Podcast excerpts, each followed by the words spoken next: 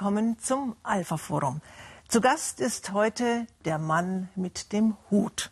So jedenfalls heißen die Lebenserinnerungen von Dr. Joel Berger. Fast zwei Jahrzehnte war er württembergischer Landesrabbiner. Den Hörern des Bayerischen Rundfunks ist er durch seine regelmäßigen Worte zum Schabbat bekannt. Er ist 1937 in Budapest geboren worden und damit ein Zeitzeuge für die Verfolgung der ungarischen Juden. Seit 1968 lebt er in Deutschland. Herzlich willkommen, Rabbiner Berger. Dankeschön. Ich danke Ihnen, dass ich da sein darf. ähm, Herr Rabbiner, wann soll, wann muss ein gläubiger Jude eine Kopfbedeckung tragen und wann darf er sie ablegen, die Kippa, den Hut? Eigentlich immer. Ein Talmudgelehrter sagte einst, das ist in der nachbiblischen Zeit, dass ein Gläubiger, ein gesetzestreuer Jude geht nicht vier Ellen lang ohne Kopfbedeckung. Er meinte ursprünglich nur die Gelehrten. Aber von dem Augenblick an fühlten sich alle Juden angesprochen als Gelehrte. Deshalb das traditionelle, gesetzestreue Judentum hält an die Kopfbedeckung eigentlich immer fest. Auf der Straße mit dem Hut, zu Hause mit, dem, äh, mit der Kippa, mit der kleineren Kopfbedeckung. Und das ist ja unsere Charakteristika. Und wann legen Sie die Kippa ab? In der Nacht, weil sonst würde sie eh runterfallen. Mhm. Wie sieht es denn bei den Frauen aus? Gibt es da für fromme Frauen auch Vorschriften der Kopfbedeckung? Selbstverständlich. Mhm. Und zwar eine fromme, gesetzestreue Frau würde auch als verheiratete Frau sich nicht ohne ein Kopftuch oder Hut oder andere kopfbedeckende Gerätschaften zeigen. Äh, es gab in Europa aufgrund der schrecklichen Geschichte des europäischen Judentums, vollgepackt mit Mordtaten, Pogromen von den Kreuzzügen an, waren jüdische Frauen nie mehr sicher. Deshalb hat man in Europa Perücke getragen, damit es äh, für den Mann also praktisch unbedeutend war, aber draußen auf die Straße hat man einen Scheitel oder sogar Perücke getragen. Aber die Entwicklung der Perücken sind so rasant geworden, dass heute kann eine Perücke besser aussehen oder äh, noch äh, begehrenswerter eine Frau erscheinen als ohne Perücke.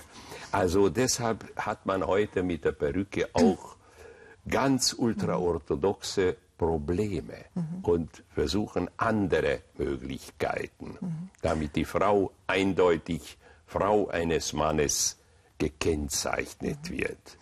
Ich will nicht sagen, Gott behüte, gebrandmarkt wird. Ihr ähm, neues Buch heißt ja Der Mann mit dem Hut. Ähm, in früheren Zeiten haben ja nicht nur religiöse Männer und Frauen äh, viel häufiger Hüte getragen, auch und gerade in Budapest, ähm, dem Paris des Ostens, wie man es früher nannte, ähm, hat man sich gerne auch mondän gekleidet.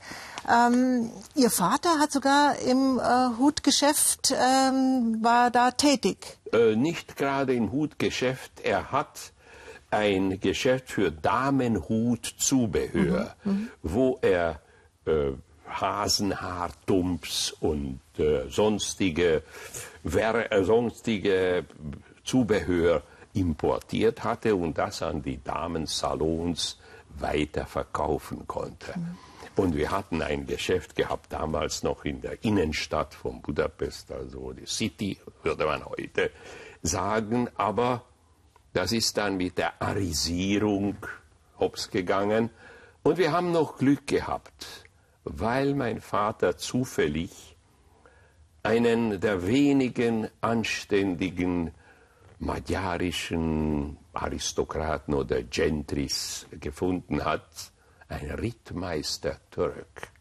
Und er hat, als mein Vater dann deportiert in Arbeitsdienst einberufen wurde, hat uns anständig gehalten, also hat vom geschäftlichen Einnahmen uns einiges zukommen lassen, somit wir überleben konnten, mhm. sogar bis ins Ghetto hinein. Mhm. Das war Ihre väterliche Seite. Von Ihrer mütterlichen Seite aus haben Sie unter anderem das Deutsche mitbekommen, zumindest so deutsche Begriffe wie Stuttgart unter Türkheim. Äh, das ist ja ein etwas eigenwilliger Wortschatz für ein äh, Kind.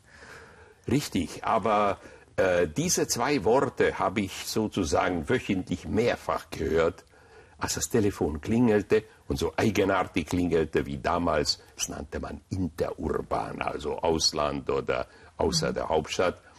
Und da meldete sich das Fräulein vom Amt und sagte, äh, Interurban Stuttgart unter Türkheim, nehmen Sie bitte an.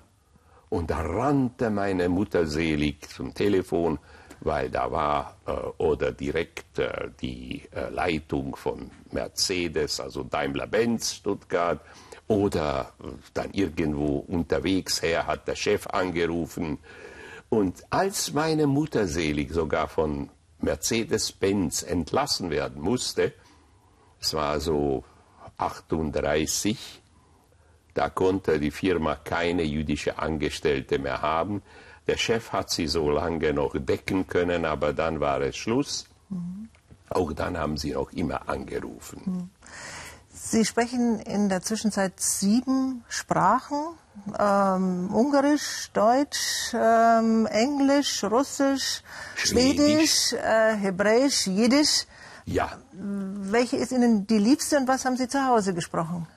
Zu Hause hatten wir äh, also mit äh, allgemeine oder alltägliche Angelegenheiten Ungarisch, aber sonst Deutsch, selbstverständlich. Mhm. Und Hierzu kam noch eine historische, tragische Entwicklung, dass seit 38, seit dem Anschluss Österreichs an das Deutsche Reich, flüchteten viele jüdische Mädchen und Frauen zuerst nach Ungarn. Mhm. Und äh, jüdische Familien haben sie aufgenommen und äh, ihre Kinder ihnen auch anvertraut, wenn sie von der Schule, nach der Schule gebracht werden. Und diese haben alle Deutsch gesprochen.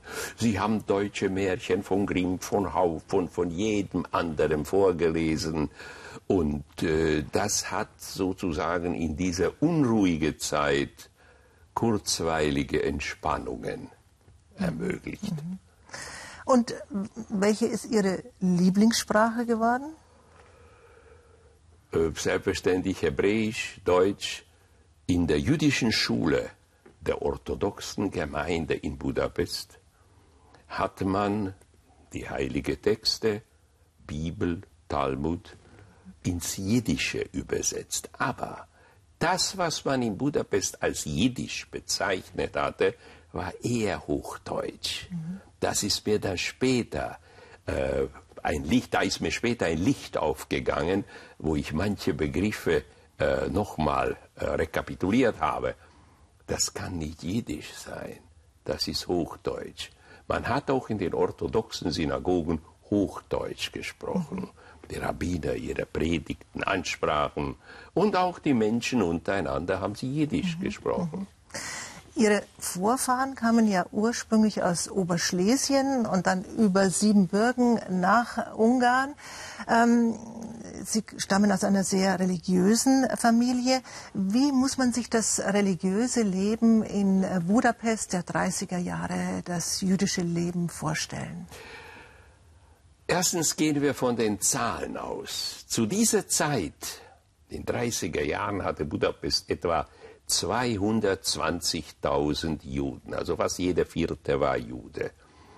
Die gehört nicht alle zu der ultraorthodoxen Gruppe, die dann äh, in den späteren Ghetto residierte, mhm. aber dort war fast in jedem Haus eine Synagoge, auch die Infrastruktur war gesichert, äh, Fleischereien und äh, sonstige Geschäfte, die man äh, zum jüdischen Leben nötig hatte. Das, das jüdische Leben war also überhaupt kein Problem, mhm. soweit es gewisse Freiheiten noch gab. Es gab ja in Ungarn schon sehr früh antisemitische Strömungen. Ähm, auch die Pfeilkreuzler, die faschistische Organisation, Noch haben später früher. dann äh, großen Zulauf bekommen. Wie erklären Sie sich, dass ähm, diese antisemitischen Strömungen in Ungarn schon so früh grassierten? Genauer gesagt äh, ist das während oder kurz nach dem Ersten Weltkrieg eingebrochen. Wie Sie wissen, wie in Bayern, in München gab es eine Räterepublik, auch in Ungarn. Nur die Räterepublik wurde von sogenannten jüdischen Kommunisten, die aus der russischen Gefangenschaft zum Ersten Weltkrieg zurückkamen und dort eine kommunistische Räterepublik eingerichtet haben und es eine ziemlich grausame Terrorherrschaft eingerichtet haben was aber die daran nicht hinderte, auch Juden gegenüber, besonders fromme Juden gegenüber, genau die gleiche Terrormaßnahmen und Mordtaten einzusetzen, anzuwenden wie jedem anderen gegenüber. Aber nach der Niederschlagung der Räterepublik hat die Bevölkerung aus zweierlei Gründen diese antijüdische, mörderische Einstellung aufgenommen, weil Erstens haben sie gesagt, die Räterepublik haben nur die Juden gemacht, was ja nicht stimmte. Zweitens haben sie gesagt, wir haben das äh, zwei Drittel unseres Landes äh, verloren. Stichwort Trianon. Mhm. Also daran sind die Juden schuld. Folgedessen, wir brauchen keine Juden mehr, weil, was wenig bekannt ist, die Magyaren haben im eigenen. Lande bis Ende des Ersten Weltkrieges keine Mehrheit mehr gemacht. Die Nationalitäten, Rumänen, Slowaken, äh, Deutsche, Südslawen, also Jugoslawien und äh, wie gesagt auch Rumänien haben zusammen die Mehrheit. Magyaren waren in der Minderheit. Das heißt, nach den Wilsonschen Grundsätzen nach dem Ersten Weltkrieg hat es ihnen nie gebührt, dieses äh, äh, Gebiet, was sie verloren haben. Dennoch haben sie das äh, so getan, wir brauchen die Juden also nicht mehr, wir brauchen ihre Mehrheit nicht mehr. Daher setzte sich der sogenannte katholische Kurs, ein streng antisemitischer Kurs, ist wenig bekannt, selbst in Deutschland wenig bekannt, dass die erste rassistische Gesetzgebung, antijüdische Gesetzgebung genannt Numerus Clausus in Ungarn 1920 eingeführt wurde, unter der Herrschaft äh, von dem Graf von Teleki, Paul mhm. Teleki, und Horthy, der sogenannte mhm. Reichsverweser. Man hat in Ungarn nur als äh, der Admiral auf Pferd genannt, weil er so einmarschiert ist nach mhm. Budapest. Und dass das heutige Ungarn nicht, sich nicht geläutert, nicht geändert wurde, bestätigt, dass äh, vor zwei Wochen gerade in einer reformierten Kirche eine Horti-Statue von dem Pfarrer aufgestellt mhm. wurde. Also es gab äh, in Ungarn schon früh antisemitische Strömungen, äh, noch lange bevor die Deutschen dann ähm, einmarschiert lange, lange äh, sind. Aber eines Tages kam es dann dazu, also im März äh, 1944. Richtig. Ähm, wie haben Sie diesen Tag erlebt und wie haben sich Ihre nicht-jüdischen Nachbarn, Ihre nicht-jüdischen Freunde dann verhalten? Das ist äh, vielleicht äh, etwas äh, ungewöhnlich, wenn ich so sage. Ich bin als Kind äh, dann kurz nach diesem Tag runtergegangen, spazieren während der Zeit, wo wir noch freien Ausgang hatten. Ich habe selbstverständlich schon den gelben Stern dann ab April 44 tragen müssen, weil ich war schon sechs Jahre alt.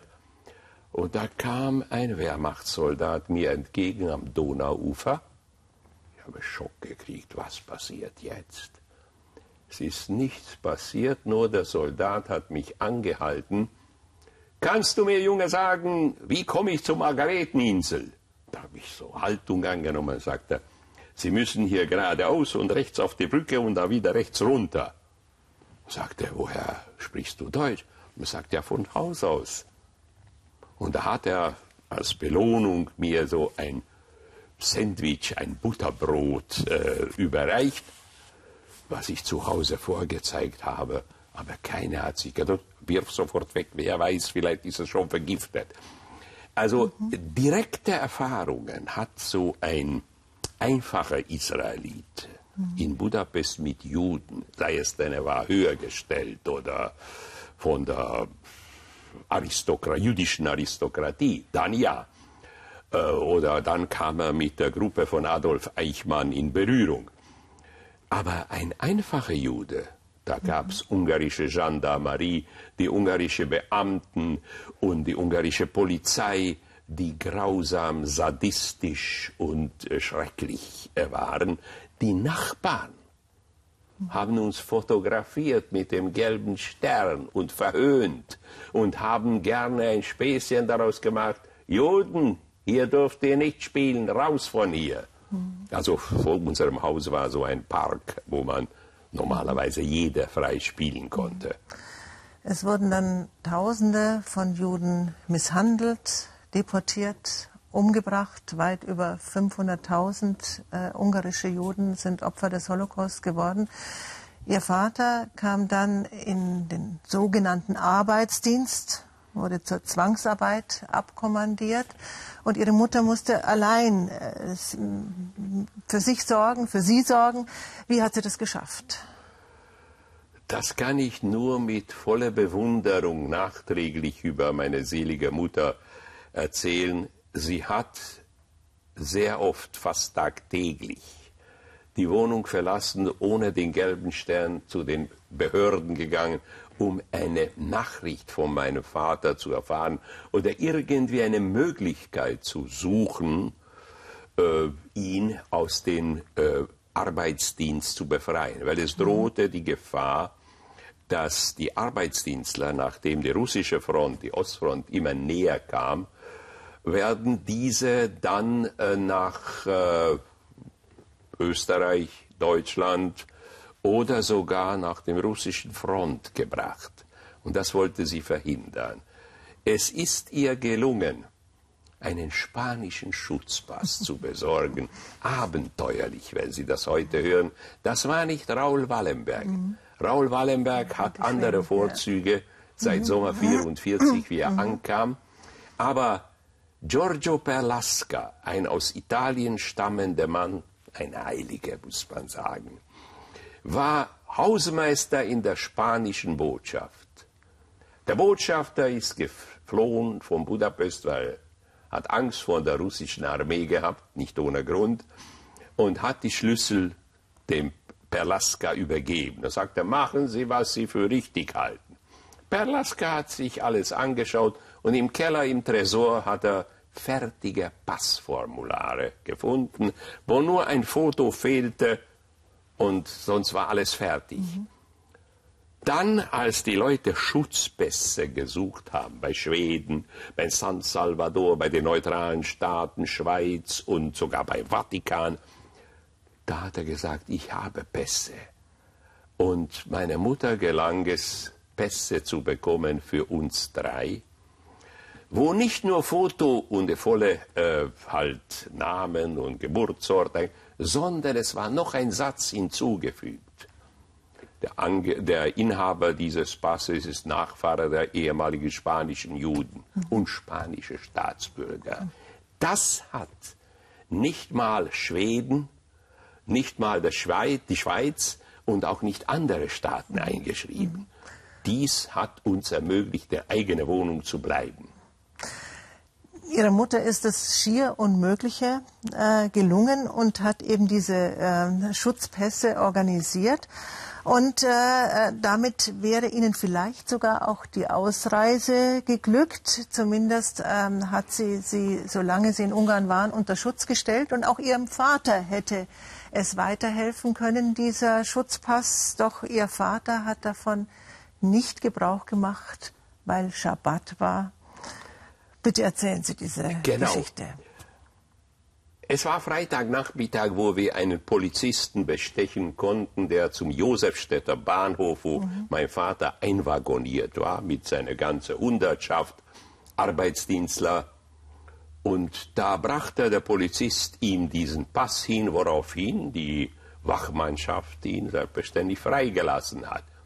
Aber mein Vater sagte, jetzt ist es 15 Uhr, 3 Uhr Nachmittag ist bald Schabbat, da schaffen wir nicht den Weg bis nach Hause. Und ich werde am Schabbat nicht fahren, wie ich auch bisher nie am Schabbat gefahren bin. Bitte, sagte dem Polizisten, wir bezahlen Sie, kommen Sie morgen Abend um etwa 17 Uhr nochmal mit dem Pass und da kann ich raus. Und ist über Schabbat geblieben. Aber am Schabbattag hat man leider den Zug in Bewegung gesetzt Richtung Bergen-Belsen. Und so Samstagabend kam der Polizist zurück. Leider Gottes ist der Zug abgefahren. Und so ist mein Vater nach Bergen-Belsen, aber das Schicksal oder Gottes Fügung wollte es so, dass er Bergen-Belsen und auch Theresienstadt überlebte und Mai 1945 wieder heimkehren durfte. Also es ist eine, eine wahnwitzige Geschichte. Ähm, hat Ihr Vater damals die Gefahr unterschätzt oder hat er ganz bewusst die Deportation in Kauf genommen, um äh, die Schabbatregeln nicht zu verletzen? Äh, oder andersherum gefragt, gäbe es in so einer Ausnahmesituation ähm, kein Nachsehen ich glaube, er hat es nicht als Ausnahmesituation gewertet. Mhm. Er ist davon ausgegangen, was heute möglich sein könnte, wird auch morgen mit dem Pass möglich sein. Und niemand konnte wissen, dass äh, dieser Zug gerade Samstag früh in Bewegung gesetzt wird. Mhm. Hat Ihr Vater eigentlich später Ihnen von dem erzählt, was er in Bergen-Belsen und später dann auch in Theresienstadt erlebt hat? Hat er oft darüber gesprochen? Hat er gern darüber gesprochen zu Ihnen? Also gern überhaupt nicht. Oft auch nicht. Eher selten. Aus gegebenem Anlass äh, hat er darüber gesprochen und äh, Häufig habe ich ihn begleitet äh, zu den Treffen mit ehemaligen äh, Kameraden von dem Arbeitsdienstler und auch von der Deportation, diejenigen, die zurückgekommen sind. 1945, 46 bis 47 waren solche Treffen regelmäßig, fast monatlich. Und ich habe äh, ihn begleitet und dort untereinander habe ich mehr gehört als von ihm selbst. Mhm. Ähm Ihre Familie konnte überleben, nicht aber 40 Mitglieder aus Ihrer Großfamilie. Ähm, Ihnen ist es geglückt, mit Ihrer Mutter in das internationale Ghetto zu kommen, in Budapest. Ähm, wie muss man sich das Leben in diesem Ghetto vorstellen?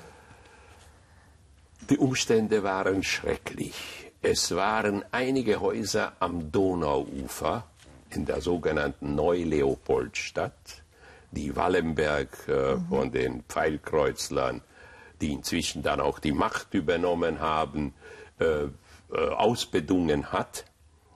Und da wohnten bei uns in unserer Wohnung, in der zweieinhalb Zimmer Wohnung, etwa 30, 35 Menschen. Können Sie sich vorstellen, was für Zustände dort herrschten, Sanitär und Lebensmittel und Küche, alles war mager. Und die Menschen waren angespannt und gereizt und tagtäglich kamen Razzien, wo ungarische Polizisten, manchmal Gendarmen in die Wohnung kamen. Und da wurde mit der fadenscheinigen Begründung, von hier wurde herausgeschossen wo wir nicht mal ein Rundfunkgerät, nicht mal ein Fahrrad haben durften. Das sagte, hier wurde rausgeschossen.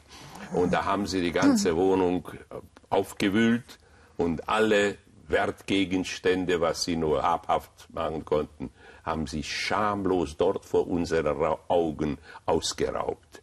Also die Ungarn, die Magyaren bleiben mir in Erinnerung als eine verlogene Räuberbande und eine Mörderbande, weil nicht die deutsche Wehrmacht hat am Donauufer tagtäglich, angefangen von Oktober 44, Juden in die Donau hineingeschossen, Hunderte und Hunderte. Häuserweise wurden die Menschen an die Donau geführt und reingeschossen. Es waren Pfeilkreuzer, ein Mob, wo sogar noch ein katholischer Pfarrer mitmischte mhm. Und hat äh, sogar angeordnet, im Namen Christi Feuer. Pater Kuhn ist eine namhafte Figur dieser Zeit äh, der Fallkreuzerregierung. Und das habe ich mit eigenen Augen als Kind gesehen. Unvergessliche Eindrücke. Sie haben in diesem internationalen Ghetto Zuflucht gefunden, dass Raoul Wallenberg, dieser schwedische äh, Diplomat, äh, Diplomat initiiert hat. Äh, was war das für ein Mensch? Haben Sie ihn damals jemals Als gesehen? Kind. Ich habe nicht gewusst, dass er Raoul Wallenberg ist. Mhm. Aber man hat gesehen, er kam mit seinem Wagen auf dem Parkgelände waren Razzias. Menschen aus unterschiedlichen Häusern waren dort aufgestellt auf dem Rasen und sortiert, äh, aussortiert, einsortiert oder zur Deportation oder und Wallenberg fuhr da rein und er hat dort Papiere in den Leuten in die Hände gesteckt und haben wir gesagt, der Schwede ist wieder da. Also fast jeden Tag, wo Razzias waren, er war ganzen die ganze Zeit unterwegs und hat mhm. versucht, Menschenleben zu retten. Dann hat er auch die Pfeilkreuzer, Pfeilkreuzler-Regierung auch versucht, unter Druck zu setzen. Mhm. Und er hat es auch erreicht, dass der Polizeikommandeur der Hauptstadt hat mit ihm ausgemacht, dass im letzten Augenblick wollten die Pfeilkreuzer das Ghetto, das große Ghetto im 6. 7. Bezirk sprengen, mitsamt 70.000 Juden. Dass er das erreicht hat, dass die davon Abstand genommen wurde. Und jetzt werden Sie wieder nicht glauben, da war ein deutscher Oberst sogar auch daran beteiligt, der an der Seite des Polizeipräsidenten stand. Dieser deutsche Oberst ist leider dann an, muss man sagen, leider während der Belagerung Budapest äh, gefallen. Mhm. Ähm, also dieser Raul Wallenberg, ein Held, hat Zehntausenden von Juden das Leben gerettet und äh, ist dann aber auf so tragische Weise äh, umgekommen. Äh, die Russen haben die Russen ihn ermordet. haben ihn praktisch verhaftet. Mhm. Er ist nach Debrecen gefahren zu äh, Marschall Malinowski und äh, wollte für die Hauptstadt Lebensmittel und Erleichterungen für die 60, 70.000 aus dem Ghetto befreiten Juden erreichen. Und daraufhin hat Malinowski ihn verhaften lassen. Heute kein Rätsel mehr, mhm. wir wissen warum. Wallem, äh, Wallenberg war eigentlich kein schwedischer Diplomat, er hat nur den Status gehabt. Mhm. Er war von der War Refugee Board, von den Amerikanern mhm. gemanagt und von ihnen geschickt, von ihnen auch bezahlt. Und für die Russen bedeutete das die CIA, die amerikanische äh, Spionageabwehr will was gegen uns mit mhm. Wallenberg. Mhm. Und es ging sogar so weit, als Wallenberg abgeholt wurde. Vor unserem Hause wurde eines Tages ein Denkmal aufgestellt. Über Nacht ist das Denkmal verschwunden, als die Russen eingegriffen haben. Hier bitte kein Denkmal. Mhm. Und äh, jahrelang hat man Hugele gespielt, wo ist Wallenberg? Und dann in den 50er Jahren hat man die Führer der jüdischen Gemeinde angeklagt, dass sie hätten Wallenberg umgebracht. Äh, zionistische Verschwörung nannte man das damals. Mhm. Ähm wenn wir nochmal zurückkommen auf äh, den Tag, als dann die russische Armee tatsächlich gekommen ist, die Rote Armee, und das internationale Ghetto befreit hat, äh, nämlich im Januar 45. Ähm, Sie schreiben in Ihrem Buch, diese Befreiung hat für Sie fünf Minuten gedauert. Das Wie meinen richtig. Sie das? Das ist richtig. Stellen Sie sich die Situation vor, ich war kaum sieben Jahre, bin aufgewacht früh und meine Mutter selig, meine Tante stehen da mit einem russischen Soldaten, der mit der äh, Maschinenpistole auf seiner Brust dasteht. Ich habe einen Schock gekriegt, das letzten Augenblick des Lebens. Und meine Mutter hat gesagt, wir sind gerettet. Das ist ein russischer Soldat. In dem Augenblick sagt der russische Soldat auf Jiddisch, aber auf einem perfekten Jiddisch. Sogt nicht keinem, dass ihr Jeden seid. Das heißt, sagt keinem, dass ihr Juden seid. Das war für uns drei auf einmal wie eine Erleuchtung. Also es geht weiter so wie bisher oder fast genauso. Und in der Tat, da wurden wir von der Roten Armee ausgeplündert, noch einmal.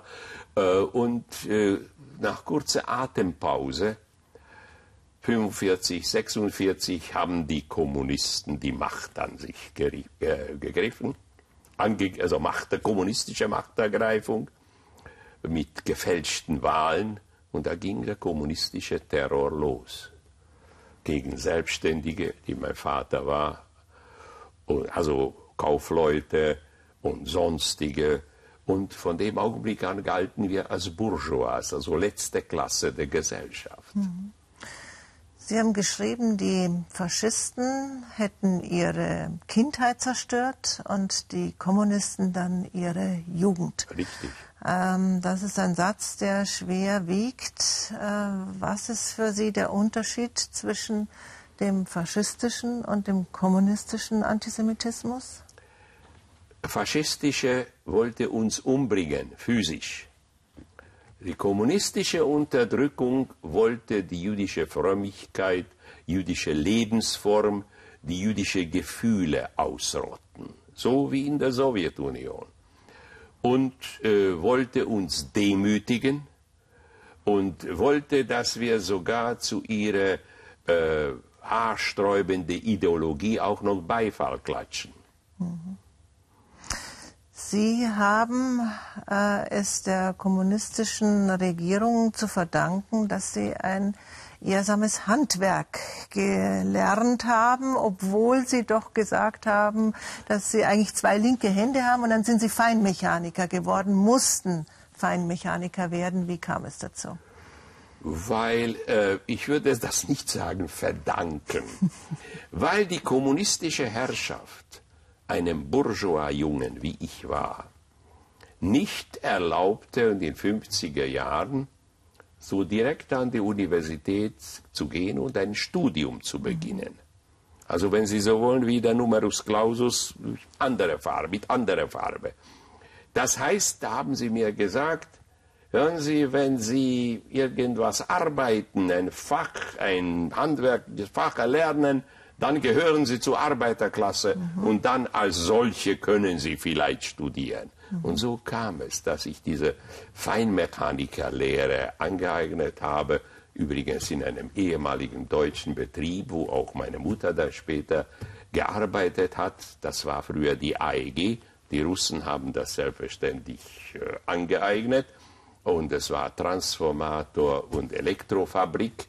Und dort habe ich diese Feinmechanikerlehre also während eines Jahres abgeschlossen. Sie wurden dann damit zu einem Mitglied der Arbeiterklasse und durften studieren. Und dann kam das Schicksalsjahr der Ungarn 1956, der ungarische Aufstand. Ähm, Sie waren als Zeitzeuge, als Beobachter dabei. Wie haben Sie diese Tage erlebt? Ich gestehe Ihnen, das waren die zwei Wochen, wo ich Hochachtung, Solidarität und Hochschätzung gegenüber Ungarn und das Volk empfunden habe. Weil das war eine anständige, ehrliche, saubere Revolution für ehrliche, mhm. anständige Zielsetzungen. Und all das, was dort geschah, am Ende waren einige Missklänge dabei, und ich muss auch sagen, dass einige antisemitische Missklänge waren auch dabei. In der Segadiner Universität hat man uns, die drei, vier jüdischen Studenten und Studentinnen, schon gesagt, ihr haltet ja euch gefälligst raus. Ihr seid keine Magyaren. Das ist unsere Sache. Aber dennoch war, war diese Zeit für mich eine Zeit, wo ich Respekt, Achtung für die Menschen hatte. Mhm. Aber dieser Respekt wandte sich sehr schnell. Als ich aus dem Gefängnis entlassen wurde, da war bereits Janusz Kada der Held, der kommunistische Held, der die russische Armee hineingeführt hat mhm. und sozusagen die eigene Revolution, die eigene Regierung, mhm. er gehörte auch dazu, die eigene Regierung in den Rücken fiel. Der war der Held der Nation schon. Sie kamen damals ins Gefängnis, nicht weil Sie am ähm, ungarischen Aufstand aktiv teilgenommen haben, sondern weil Sie versucht haben, das Land zu verlassen. Mehrfach sogar. Mehrfach versucht. Ähm, äh, Sie hatten keinen Pass bekommen. Äh, schließlich, um etwas abzukürzen, ist es Ihnen 1968 doch gelungen, äh, das Land zu verlassen und sie sind nach Deutschland gekommen. 1968, da waren sie ähm, 30 Jahre alt, äh, sind in die Hochzeit der Studentenbewegung äh, gekommen, als sie hier in Bayern, in Regensburg zunächst waren. Äh, was war das für eine Zeit? Das war ja in gewisser Weise das Kontrastprogramm zu der Unterdrückung der Meinungsfreiheit in Ungarn, dann hier die 68er. Richtig. Für mich war das ein doppeltes Kontrastprogramm. Ich muss Ihnen sagen, diese studentische Revolution in Regensburg an dieser neuen Reformuniversität mhm. habe ich am Rande mitbekommen, all das, was die ASTA und Sozialistische Studentenbund äh, getrieben haben, habe ich nicht voll mit der Vergangenheit, mit meiner Vergangenheit, konnte ich es nicht voll nehmen. Und August 68 hat mir recht gegeben, da war die äh, russische Invasion und die Invasion der Bruderstaaten gegen Prag. Uh, und äh, da haben die Studenten vielleicht kurzweilig auch erkannt, dass die Welt nicht so aussieht, wie sie es gerne hätten. Auf der anderen Seite begann in Deutschland während der ersten großen Koalition also für mich eine einmalige politische Lehrschule äh, über Demokratie, über Parteien und über Wahlkampf, was ich noch nie erlebt habe. Äh, und Regensburg äh, war ein Hochburg der bayerischen CSU. Ich glaube, es bisher auch nicht, hat sich nicht geändert. Aber äh, ich kam da in Berührung äh, aus verschiedenen Gründen mit dem dortigen Abgeordneten Hermann Höcherl, der auch Minister war, aber auch Abgeordneter vor Regensburg. Und äh, er hat mir auch sehr geholfen, sonst meine Eltern aus Ungarn rauszuholen. Und ich habe ihn einmal gebeten, hören Sie, ich habe gehört, Franz Josef Strauß kommt nach Regensburg zu einer Veranstaltung. Könnten Sie mir eine Karte besorgen?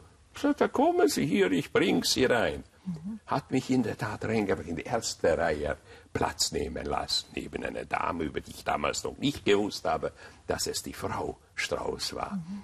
Strauß hat eine Rede gehalten. Ich muss Ihnen sagen, all das, was ich bis dato vermisst habe in Deutschland, Humor, Witz und geistige, spritzige äh, Einwürfe und Sprüche, das habe ich von Strauß gehört. Ich habe mich schrill gewälzt vor Lachen in der ersten Reihe so dass er einmal auch angemerkt hat, der Herr hat gut zum Lachen, gell? also das, äh, es war ein Erlebnis, ich habe das nur als am Rande über die Argumentation mhm. und Studenten haben ihm Konter gegeben, mhm. konnte ich nichts äh, also realisieren. Aber wie er das alles äh, halt genommen und also, äh, kontra gegeben hat, das war witzig, spritzig und intelligent. Ähm, als Sie 1968 nach Deutschland, immerhin ins Land der Täter, gekommen sind, ähm, waren Sie also gut 30 Jahre alt. Zwei Jahre später haben Sie dann geheiratet. Äh, und diese Ehe wurde mehr oder weniger von Ihren Eltern arrangiert. Sie wurden mehr oder weniger verkuppelt und das. Och, also das würde ich nicht sagen. Die Eltern kennen ihre Kinder dort wie hier besser als die Kinder sich selbst. Mhm. Und die Eltern stammten aus demselben Milieu, mit derselben religiösen, äh, wirtschaftlichen oder politischen Hintergrund, wenn Sie wollen. Und die wussten, dass diese Kinder passen zueinander. Sie haben recht behalten. Mhm. Ich muss aber doch eine halbe Minute mich dagegen wehren. Land der Täter. Mhm. Diese Verallgemeinerung finde ich verletzend. Mhm. Verletzend gegenüber so viele anständige, hilfsbereite Menschen, die hier in Deutschland, in Berlin oder in Bremen, in meiner früheren äh, Residenzstadt, auch jüdische Menschen gerettet hatten. Ähnliches habe ich in Ungarn nicht erlebt. Mhm. Vor kurzem ist jetzt eine Umfrage der EU publiziert worden, wonach 32 Prozent der in Deutschland lebenden Juden sagen, dass der Antisemitismus in den letzten fünf Jahren stark zugenommen habe hier. Können Sie das bestätigen? Wie ist Ihre Erfahrung hier? Richtig, aber gestatten Sie eine begriffliche Klärung. Antisemitismus oder über Antisemitismus sprechen wir, wenn eine Regierung, ein Machtapparat bewusst, gesetzmäßig verankert, antisemitische Maßnahmen gegen eine Minderheit auch in Gang setzt. Das ist Antisemitismus vom Regierung her, was wir in Ungarn auch jahrzehntelang erlebt haben.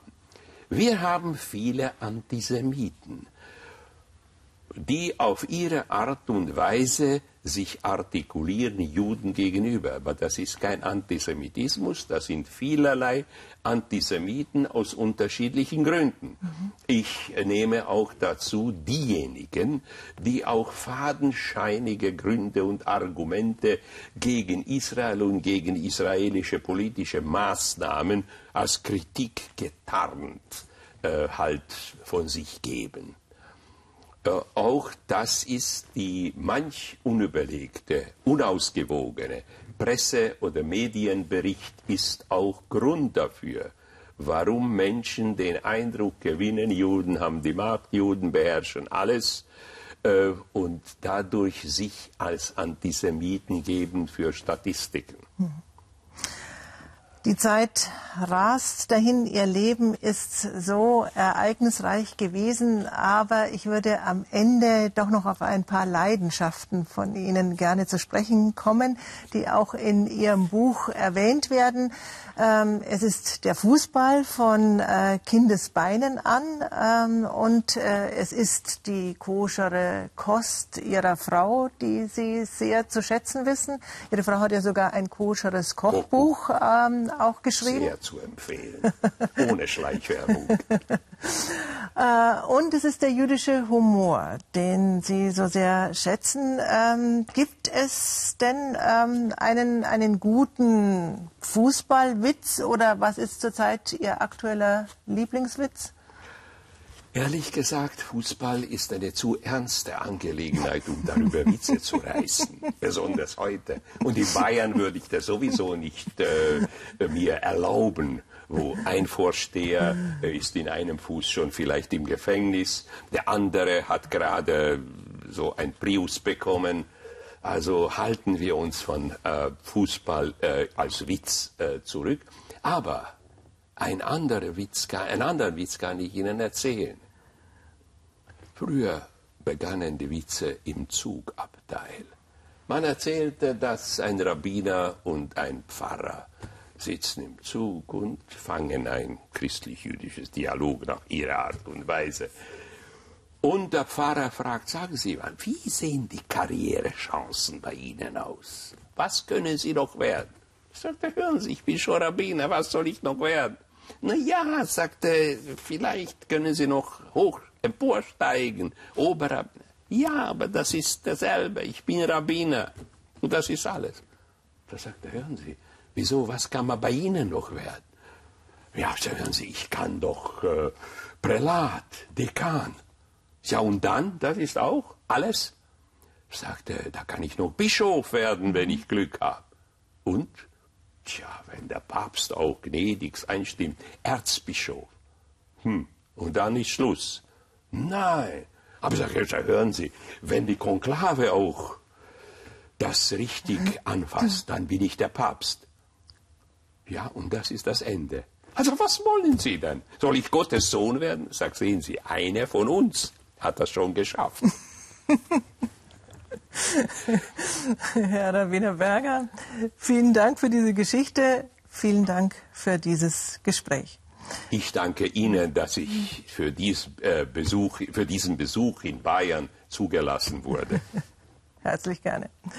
Das, verehrte Zuschauer, war ein Alpha-Forumsgespräch mit Dr. Joel Berger, Rabbiner, Autor und Zeitzeuge. Vielen Dank fürs Zusehen.